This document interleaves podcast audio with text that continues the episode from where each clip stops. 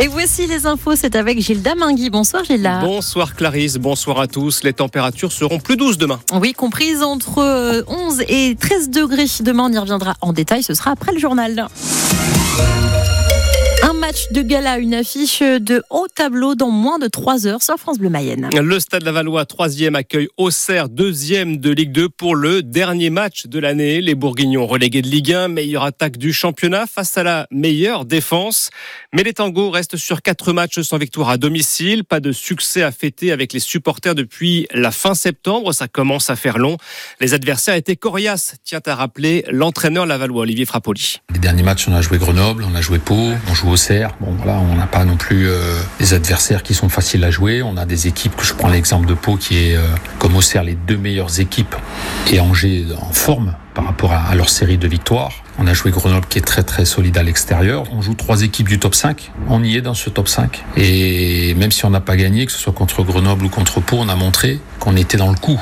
On était dans la bagarre. Là, on va jouer quand même une équipe qui est supérieure pour moi dans, dans, dans son potentiel, notamment offensif. Donc ça va être, ouais, ça, ça, c'est un super test. Mais encore une fois, on, avec, avec ces 34 points, on, voilà, on, a, on peut aborder ce match avec, euh, pas avec la peur finalement, avec euh, évidemment beaucoup d'humilité. Et, et, je vous le dis depuis le départ, on constate les, les qualités de notre adversaire, mais on peut aussi avoir l'ambition. Et pour ce match euh, de ce soir, le défenseur central Johan Tavares est forfait touché au genou. Laval au cerf, coup d'envoi, ce sera à 20h45 soir et foot à ne pas manquer dès 20h30 sur France Bleu Mayenne avec vous, entre autres Gilda Mingui. C'est une victoire idéologique pour le Rassemblement national, un moment de déshonneur pour le gouvernement. Pour les socialistes, un accord a été trouvé sur le projet de loi immigration en commission mixte paritaire. Députés et sénateurs se sont mis d'accord sur un texte. Le camp présidentiel a validé plusieurs mesures réclamées par la droite. Pour Guillaume Garot, député socialiste de la Mayenne, c'est terrible pour la majorité, terrifiant pour tous ceux qui avaient cru dans la promesse humaniste d'Emmanuel Macron. Une réunion de la majorité autour du président de la République se tient actuellement à l'Élysée. Un Guinéen de 27 ans condamné à 500 euros d'amende avec sursis par le tribunal judiciaire de Laval pour usage de faux documents. L'homme avait tenté de se faire embaucher avec une fausse carte d'identité portugaise dans une agence d'intérim à Laval. C'était en juin dernier.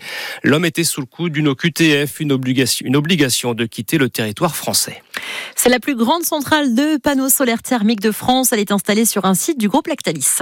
À Verdun, précisément, dans la Meuse, l'usine Lactosérum France, filiale du géant laitier mayennais, dispose de cette centrale pour faire des économies de chauffage, mais aussi réduire ses émissions de dioxyde de carbone.